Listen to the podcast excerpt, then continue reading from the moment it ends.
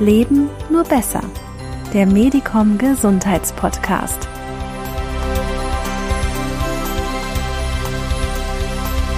Frau Dr. Fleck, in Ihrem Buch Die 70 einfachsten Gesundrezepte schreiben Sie, wir sind unseren Genen nicht ohnmächtig ausgeliefert. Was können wir denn mit unserer Ernährung für die Gesundheit tun? Das ist epigenetische Wissenschaft, die zeigt, wir haben unsere Gene, aber es gibt ja zum Beispiel auch Gene, die Übergewicht definieren und umgekehrt gibt es aber auch klar Familien, wo man Menschen hat, die sehr stark übergewichtig sind. Die Kinder müssen nicht zwingend übergewichtig sein. Und ähm, es ist belegt, dass unser Verhalten und auch selbst die Art, wie wir denken, wie wir Dinge bewerten und auch wie wir uns ernähren, das muss ja auch immer auch individuell zu uns passen und vor allen Dingen auch Freude bringen unsere gesamte Struktur verändert. Also zum Beispiel, wenn ich jetzt genetisch veranlagt bin, übergewichtig zu werden und ich ernähre mich mit sehr vielen Kohlenhydraten, raffinierte, stark bearbeitete Lebensmittel, dann fördere ich natürlich eine Gewichtszunahme und wenn ich stattdessen ausgewogen, fettreicher, ausgewogener mit viel Gemüse und, und gutem Eiweißanteil esse, habe ich nicht die Chance, in Anführungsstrichen übergewichtig zu werden. Und das ist eine sehr, sehr schöne Nachricht, weil viele Menschen krallen sich oft in diesem, oh Gott, ich bin meinen Genen ausgeliefert. Man sieht familiäre Zusammenhänge oder man sieht Vater und Mutter, die krank sind. Und manchmal denke ich auch, gibt es eine gedankliche Infektion, nicht die genetische Durchsetzung, sondern die gedankliche Infektion, dass wir denken, wir, wir werden das bekommen an Krankheit, was unsere Angehörigen haben. Und das muss nicht sein. Okay, das ist jetzt erstmal eine gute Nachricht. Wir sind unseren Genen nicht komplett ausgeliefert. Kommen wir zurück zu Ihrem Buch. Gesundes Essen ist einfach. Das ist Ihre Grundthese. Wie sieht denn das genau aus? Gesunder Genuss und Lässigkeit gehört auch dazu. Können Sie uns mehr dazu sagen? Wie kann ich mir das vorstellen? Ich bin kein Freund von rigiden Verboten und Geboten. Für mich heißt einfach, und das ist auch wirklich einfach machbar, das versuche ich ja auch den Menschen durch diese einfachen Rezepte ähm, zu vermitteln. Und das freut mich auch, wenn man das Kompliment kriegt von Menschen, die noch nie gekocht haben. Wir verlieren ja auch unsere besten Traditionen, dass wir uns mit einfachen, ehrlichen Zutaten irgendwas auch schnell zubereiten. Das, das kann schon mal gar nicht ungesund sein. Und viele Menschen sind extrem verunsichert, weil wir einen Wildwuchs an Empfehlungen haben. Jeder kann sich Ernährungsberater betiteln und die, die Menschen drehen durch. Das ist so ein still confused, but on a higher level. Und wenn man sich, ja, und wenn man sich zurückbesinnt auf die Auswahl von einfachen, ursprünglichen, hochwertigen Lebensmitteln, also zum Beispiel viel Gemüse, maßvoll Obst, Eiweiß aus Fisch, Eiern, Pilze, Wer Fleisch mag, aus einer soliden Quelle, einmal die Woche, viel Nüsse, Mandeln, Samen und hochwertige Öle, zum Beispiel Olivenöl. Kohlenhydrate nach neuestem Stand der Forschung flexibel, nach Bewegung. Wer also viel rennt, wer über Mallorca wirklich äh, viel Fahrrad fährt, der braucht eben mehr, der andere weniger. Und äh, lässig meint eben, dass ich mich nicht quälen muss, denn wenn man regelmäßig solche gut schmeckenden und aber sehr einfach und hochwertigen Lebensmittel, Nahrungsmittel zu sich nimmt, dann verändert sich auch unser Geschmacksnerv. Der hat irgendwann gar nicht mehr so diesen penetranten Hunger nach ähm, zuckergeschwängerten Sachen, sondern gewöhnt sich an eine natürliche Süße. Und zum Beispiel sind auch in dem in dem Buch ein paar Desserts drin, einfach weil mir wichtig war, dass die Menschen sich auch die kleine süße Sünde nicht versagen, dass die auch zu einem genussvollen, gesunden Leben dazugehört. Also nicht dogmatisch, nicht dünnlippig, ja? Das ist ja auch das Problem bei Diäten. Wenn man dann eine Zeit lang nichts Süßes zu sich nimmt, dann ist der Heißhunger auf das Süße irgendwann so groß, dass man wieder rückfällig wird, oder? Das ist der Irrtum, den kalorienrestriktive Diäten machen. Eigentlich muss man ganz ehrlich zu den Menschen sagen, es funktioniert nicht auf Dauer. Das Spannende ist beim Abnehmen, da gibt es jetzt neueste wissenschaftliche Studien, die belegen, es kommt auch auf die Art der Kalorien an, wie etwas in unserem Körper im Stoffwechsel verarbeitet wird. Man hat also die Fette immer geschmäht, weil man gesagt hat, Fett ist Fett und Fett hat viele Kalorien. Wir wissen aber, dass Fett ganz anders verstoffwechselt wird als zum Beispiel Kohlenhydrate. Und da wird in den nächsten Jahrzehnten, glaube ich, sehr viel Veränderung notwendig sein, weil wenn man den Menschen zum Beispiel immer das Fett wegnimmt, dann sind die übellauniger, haben wenig Energie und umgekehrt, man ist satter, man ist körperlich und geistig belastbarer, konzentrationsfähiger. Und deswegen mit dem Abnehmen, da beschäftige ich mich ja auch sehr viel. Äh, das kann man auf eine entspannte Art und Weise erreichen. Übrigens sagen Menschen immer, dass sie, wenn sie sich wie so ein Wurm durch so ein Buch von mir gekocht haben, dass das Abnehmen ganz nebenbei gelingt. Lassen Sie uns nochmal zum Thema Fett zurückkommen. Das ist ein Punkt, den Sie auch in Ihrem Buch besprechen, das sogenannte Fettarmdogma. So beschreiben Sie das. Was ist das und was widerspricht dem? Genau. Also kurz Ausflug in die Historie. Vor über 50 Jahren wurde Anfang der 60er eine nicht belegte Hypothese auf dem Boden einer sogenannten Sieben-Länder-Studie als wissenschaftliche Wahrheit äh, postuliert, nämlich dass fettarm gut ist. Und mit diesem Fat-Free oder fettfrei und fettarm Dogma ähm, da sprang dann auch sehr schnell die Industrie auf. Also Lebensmittel, Joghurts wurden fettreduziert angeboten, Salatsoßen fettreduziert. Die Folge war, man hat das Fett als Geschmacksträger durch viel günstigeren Zucker ersetzt. Und interessanterweise ist, wenn wir jetzt eben auch mal von Genen gesprochen haben, die Gene haben sich in den letzten Jahren, in den letzten 50 Jahren nicht verändert, aber die Menschen sind immer dicker geworden. Wir haben eine Übergewichtsepidemie. In Deutschland sind über 60 Prozent der Menschen nach Definition übergewichtig. Und das darf man auch nicht verniedlichen. Und man muss einfach den Menschen sagen, Fette brauchst du, um gesund zu bleiben, weil gesund ist erstmal das Hauptzauberwort. Und was sind jetzt gesunde Fette? Eigentlich sagt man nach neuestem Stand der Forschung sind alle Fette freigesprochen, sogar die gesättigten Fette, die lange geschmäht wurden, zum Beispiel aus Fleisch oder Kokosfett. Sie wurden geschmäht, weil man gesagt hat, ja, die machen doch das Cholesterin hoch. Da muss man einfach sagen, ja, machen Sie, Ausrufezeichen, aber packt die Lupe raus und schau mal genau hin, denn Sie erhöhen, und das schreibe ich auch genau in dem Buch, Sie erhöhen das herzschützende Cholesterin, verschieben damit natürlich das Gesamtcholesterin einen Hauch nach oben, aber das ist ja nichts Schlimmes. Also gesättigtes Fett ist nicht böse auf die Herzgesundheit. Das ist eine neue, wichtige Botschaft. Und was entscheidend ist, also die gesättigten Fette sind gut, die einfach und mehrfach ungesättigten Fette sind gut. Es kommt nur auf die, auf die Korrelation an, auf die Balance und da brauchen wir eindeutig mehr Omega-3. Das sind die mehrfach ungesättigten Fettsäuren. Und was da besonders empfehlenswert ist, ist in unseren europäischen Breiten das Leinöl oder Weizenkeimöl, das ich gerne in Mischungen empfehle, Hanföl oder Walnussöl und da kommt es, weil das Mimosen sind, echte Zicken. Ja, die sind, wenn sie mit Lichthitze, Sauerstoff in Kontakt kommen, sofort oxidiert und oxidierte Fette bedeuten niedriggradige Entzündungen und niedriggradige Entzündung fördert Herzinfarkt, Insulinresistenz, Schlaganfall, Diabetes und Übergewicht. Deswegen rate ich allen Menschen, und da poche ich auch in allen meinen Büchern wirklich rum, da bin ich auch mal liebevoll streng, nicht nur darauf zu achten, dass solche mehrfach ungesättigten Fette ähm, bio-kalt gepresst sind, sondern dass da wirklich auf der Verpackung draufsteht unter Ausschluss von Licht, Hitze, Sauerstoff gepresst oder zum Beispiel Omega Safe.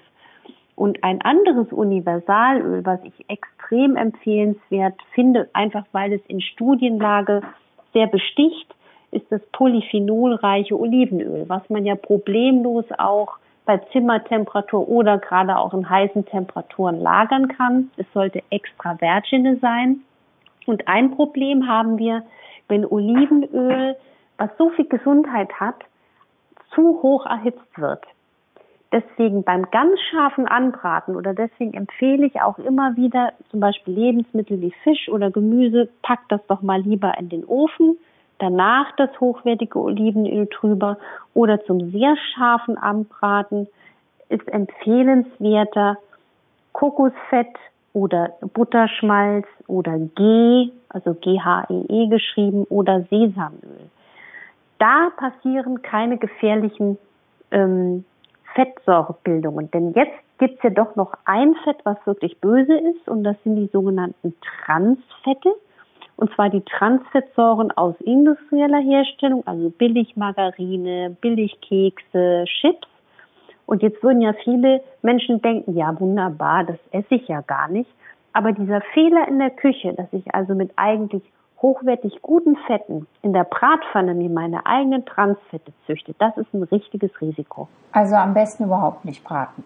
Nee, ich bin ja kein Ernährungstaliban. Weniger braten und richtig braten. Also gerade vor allem Menschen mit entzündlichen Erkrankungen, also zum Beispiel Rheumatiker oder MS oder auch Krebspatienten, denen empfehle ich wirklich deutlich weniger zu braten. Man kann auch, auch man kann auch mal Fisch und Fleisch auch kochen oder schon garen, zum Beispiel auch im Backofen und danach gute, gesunde Öle zusätzlich darüber träufeln.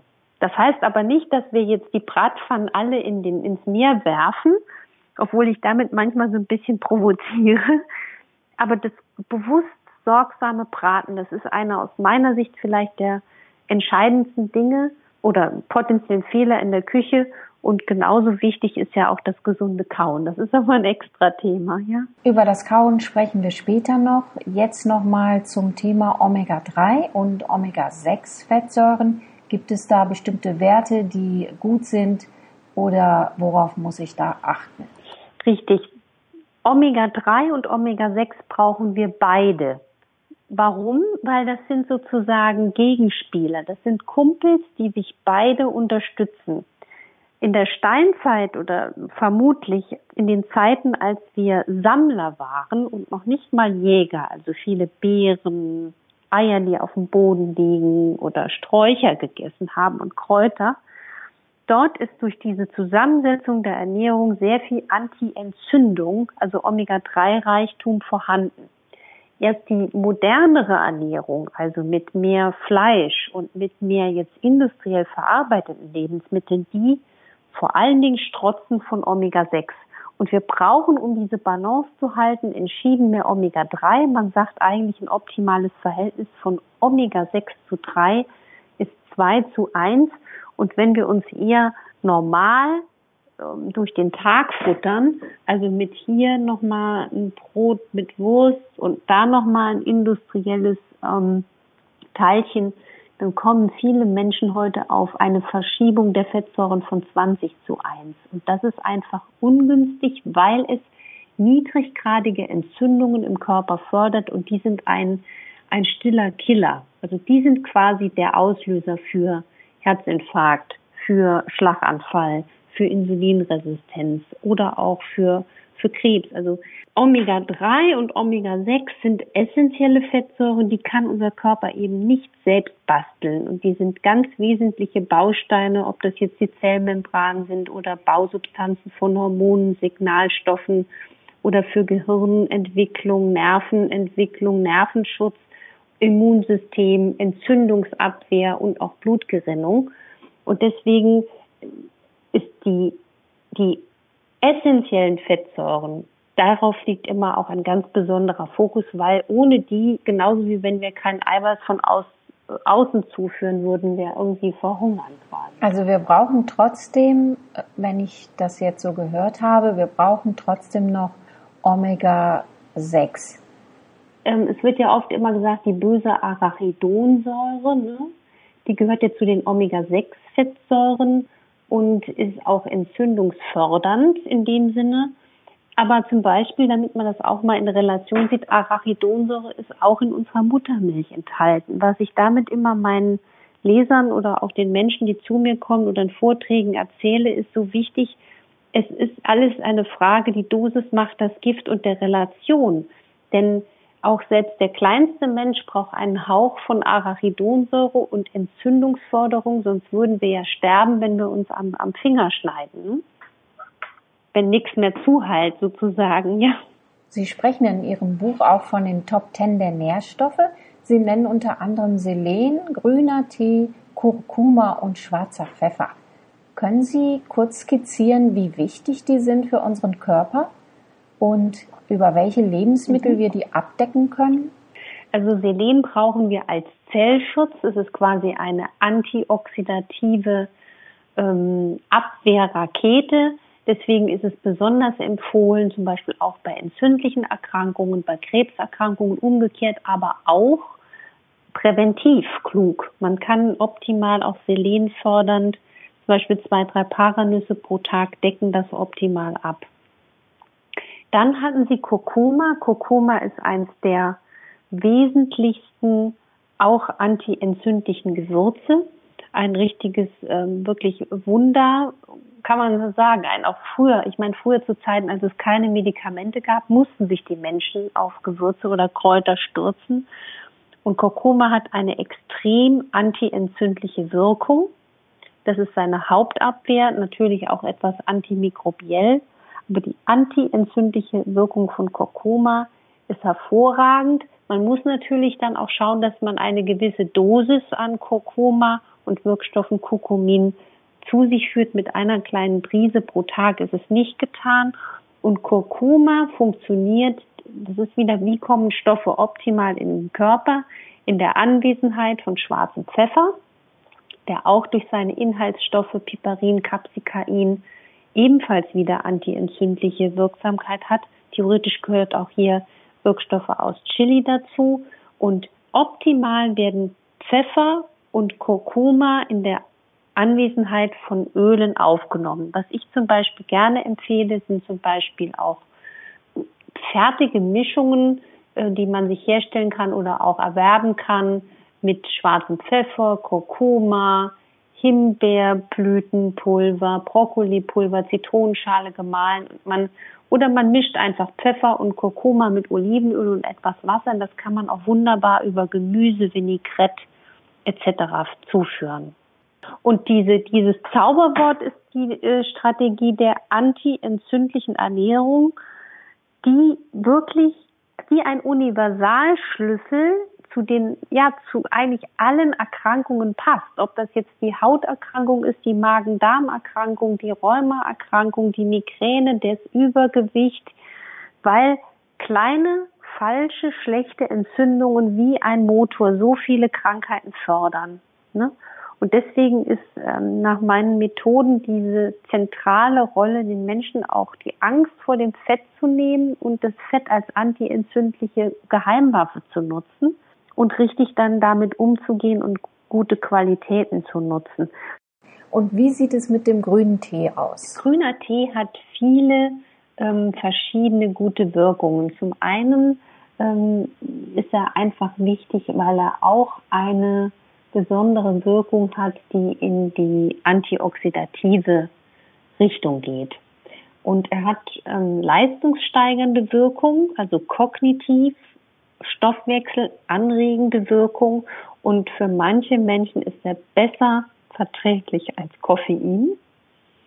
Ähm, wichtig ist, dass man einfach auch ähm, weiß, was heißt jetzt antioxidantienreich? Das heißt, ein antioxidantienreiches Lebensmittel, zum Beispiel auch grünes Blattgemüse, neutralisiert freie Radikale, die wiederum Entzündungen fördern. Er senkt aber auch den Cholesterinspiegel im Blut und beschleunigt unsere Fettverbrennung ist auch sehr gut, um die Insulinsensitivität, also das Ansprechen unserer Zellen für Insulin zu verbessern und damit auch das Risiko für Diabetes Typ 2 zu senken.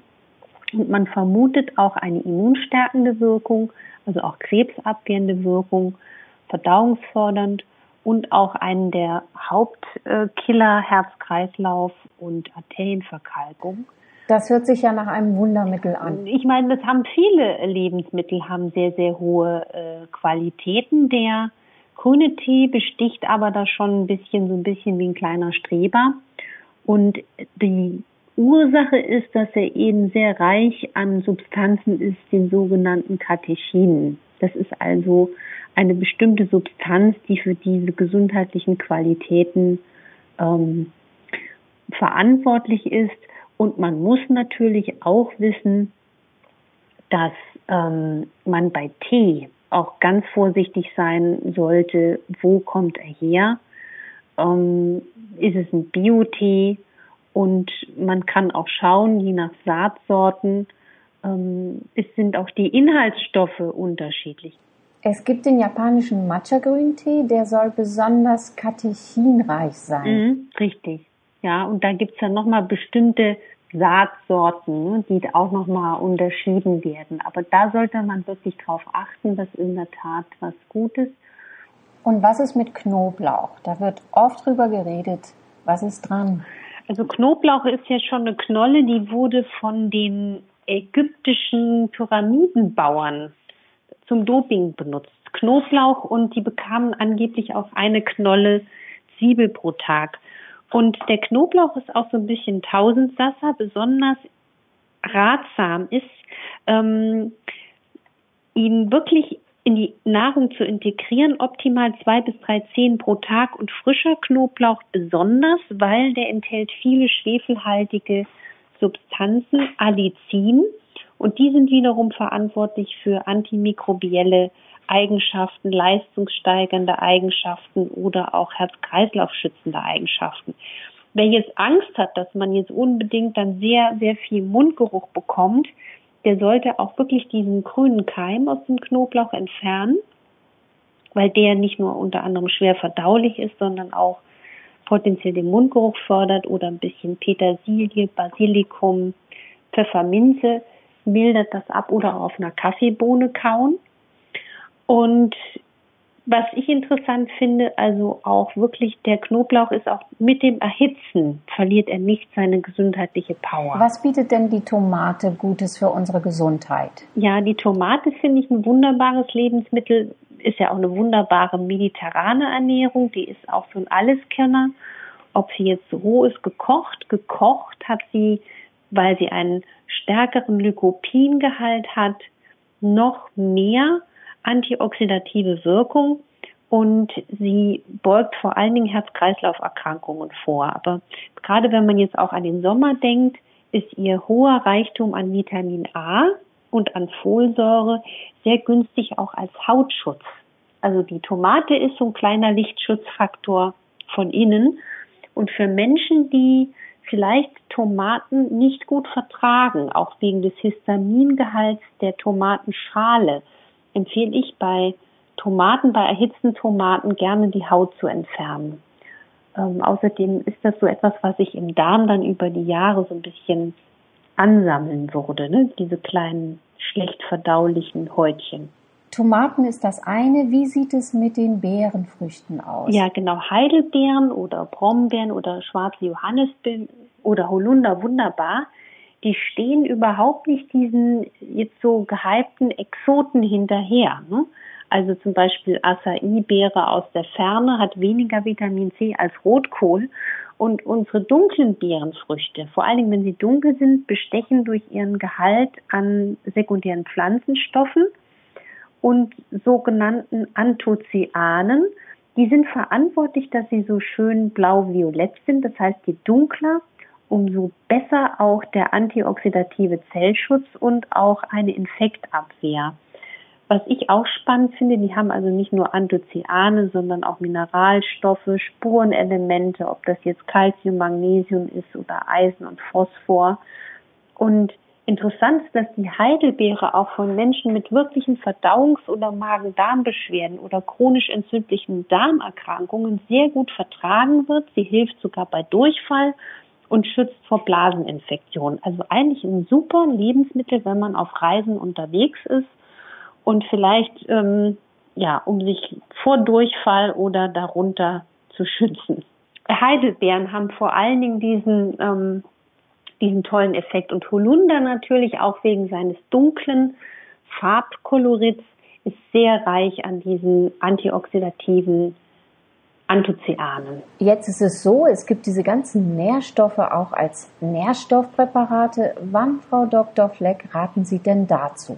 Also das Problem ist bei der Nahrungsergänzung, es darf nur eine Nahrungsergänzung sein und das ersetzt nicht einen liebevollen, entspannten Umgang normal zu essen. Nahrungsergänzung ist ausgeklügelt und klug und auch wichtig, wenn man zum Beispiel sportlich ist, wenn man im Norden lebt und wenig Vitamin D ähm, substituiert ist es einfach dringlich. Also eine klare Vitamin D-Substitution empfehle ich im Norden zum Beispiel allen Patienten. Und da, das ist einfach notwendig. Klug ist zum Beispiel auch noch mit zunehmendem Alter auf Vitamin B12 zu achten. Und das betrifft also die älteren Menschen. Und aber natürlich ist zwingend eine Nahrungsergänzung notwendig für Menschen, die sich vegetarisch und vegan ernähren. Die brauchen Vitamin B12 die brauchen DHA, also DHA, nicht DHL, die Docosahexaensäure, die nur aus Fisch sonst aufgenommen wird. Die gibt es auch als Substitution aus Bioalgen, zum Beispiel Ölzusätze, Leinöl oder Kokosfett mit DHA, aber nicht inflationär und nicht ohne einen vernünftigen Ratgeber. Bleiben wir beim Thema Ratschläge. Gut essen ist ja nun auch gut schlafen, das zeigen viele Studien. In diesem Zusammenhang wird auch L-Tryptophan und Melatonin genannt. Können Sie uns mehr dazu verraten? Ja, also L-Tryptophan ist eine Aminosäure, die im Darm dazu aufgenommen wird, gebaut wird und diese Hormone Melatonin, unser Schlafhormon und Serotonin, unser Glückshormon bildet. Das heißt, wenn wir eine gestörte Darmfunktion haben oder auch eine Fructoseintoleranz, sind Menschen anfällig dafür, dass nicht nur Fructose, Fruchtzucker schlecht verstoffwechselt wird, sondern auch ein Mangel an Tryptophan, zum Beispiel schlechten Schlaf oder schlechte Laune begründet. Deswegen ist es so klug, den Darm auch immer mit guten, ausgewogenen Ernährungsstrategien zu pflegen, gut zu kauen und tryptophanreiche Lebensmittel zum Beispiel in den Alltag zu integrieren. Das sind zum Beispiel Nüsse, genau, Nüsse, Mandeln, Samen, Eier, Haferflocken und etwas, was enorm unseren Schlaf verschlechtert und Schlafmangel ist ja ein Krank- und Dickmacher auch, ist zum Beispiel, wenn Menschen Rohkost abends verzehren, also Obst oder Salat und es schlecht vertragen, denn unser Darm will abends nicht mehr wie ein Reaktor hochgefahren werden, sondern der will abends keine Höchstarbeit mehr leisten und einfach ruhig schlafen. Und für alle, die schlecht schlafen, ein Tipp, abends keine Berge von Rohkost, einfach mal versuchen, den Salat lieber mittags zu essen und abends eher das Gemüse anstatt den Salat. Und das hat bei vielen Menschen schon eine enorme Verbesserung des Schlafs bewirkt. Und manche Menschen verbessern auch ihren Schlaf, einfach weil Kohlenhydrate in einem gesunden Maß auch so ein bisschen äh, ja beruhigend auf manche Menschen wirken. Das ist ja bei den Babys genauso. Die bekommen als gute Nachtbrei äh, auch meistens Breie mit viel Haferflocken. Insofern ist die Kombination auch aus Eiweiß und Kohlenhydrat, zum Beispiel Haferflocken oder auch der Klassiker äh, eiweißreiche Milch mit Kohlenhydrat Honig, eine sehr schlafanregende Kombi. Bei der ganzen Magen-Darm-Thematik geht es ja nicht nur um den organischen Aspekt. Sie sprechen auch von einer sozialen Komponente, also kauen und in guter Gemeinschaft essen. Können Sie das erklären? Das Kauen, das ist eins der wichtigsten, einfachsten Dinge, die wir für unsere Gesundheit allgemein tun können. Die Verdauung beginnt im Mund. Auch alles, was wir in den Mund einführen, unser Darm ist dem ja hoffnungslos ausgeliefert, so nach dem Motto friss oder stirb. Wenn wir jetzt schlecht kauen, kommen schlecht verdaute Nahrungsbestandteile in den Darm und dann passieren meistens über Jahrzehnte folgende ja, Misslagen. Das heißt, Darmbakterien vermehren sich in unterschiedlicher Art und Weise dies ungünstiger aufs Immunsystem wirken. Nahrungsmittelintoleranzen können entstehen, weil einfach die schlecht verdauten Nahrungsbestandteile eine Schieflage erzeugen. Außerdem kann das auch zu, wiederum zu schlechtem Schlaf führen. Und deswegen ist das Kauen enorm wichtig. Es ist aber auch wichtig, weil wir durch langes Kauen einfach auch eine viel schnellere, bessere Sättigung erfahren langsamer essen und bewusster essen. Und ich mache also mit Patienten auch in meiner Praxis oder auch in meiner Fernsehsendung mal ein Kautraining. Das heißt, mit einem trockenen Brötchen einfach mal das Kauen wieder lernen und das so einzuspeichern, bis es im Mund sabbert. Und ich hatte mal eine Patientin, die sagte, mein Mann, der spricht überhaupt nicht mehr mit mir, der kaut nur noch beim Essen. Ähm, ich sage dann immer mit einem lachenden Auge, ähm, das kann ja auch beziehungsfördernde Maßnahme sein. Man muss auch gut miteinander schweigen können. Aber das Kauen, das darf man nicht unterschätzen. Und natürlich ist Essen in guter Gemeinschaft etwas, was sogar nach Studien belegt, vorsorgemedizinisch hervorragend ist. Ich bin zum Beispiel überzeugt, dass wir auch vielleicht Familien oder eher zusammenbrechen, weil die Menschen sich nicht mehr zum Essen wenigstens 20, 30 Minuten zusammen an irgendeinem Punkt treffen und miteinander reden.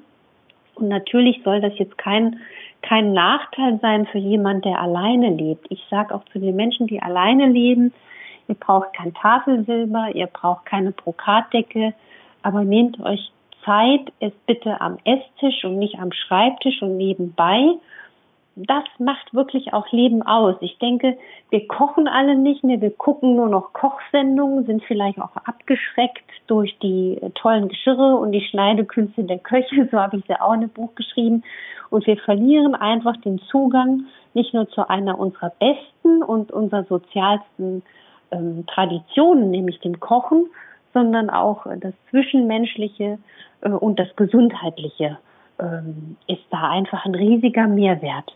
Ja, vielen Dank, Frau Dr. Fleck, für das Interview und für die Zeit. Sehr gerne. Ja, ich sage ja immer noch vielleicht noch ein Schlusswort. Ähm, Gesundheit beginnt im Kopf. Das ist ganz entscheidend. Also was wir denken, das ist ein der Hauptmotor für Gesundheit im Herzen und aber auch im Kochtopf. Da muss die Reise hingehen.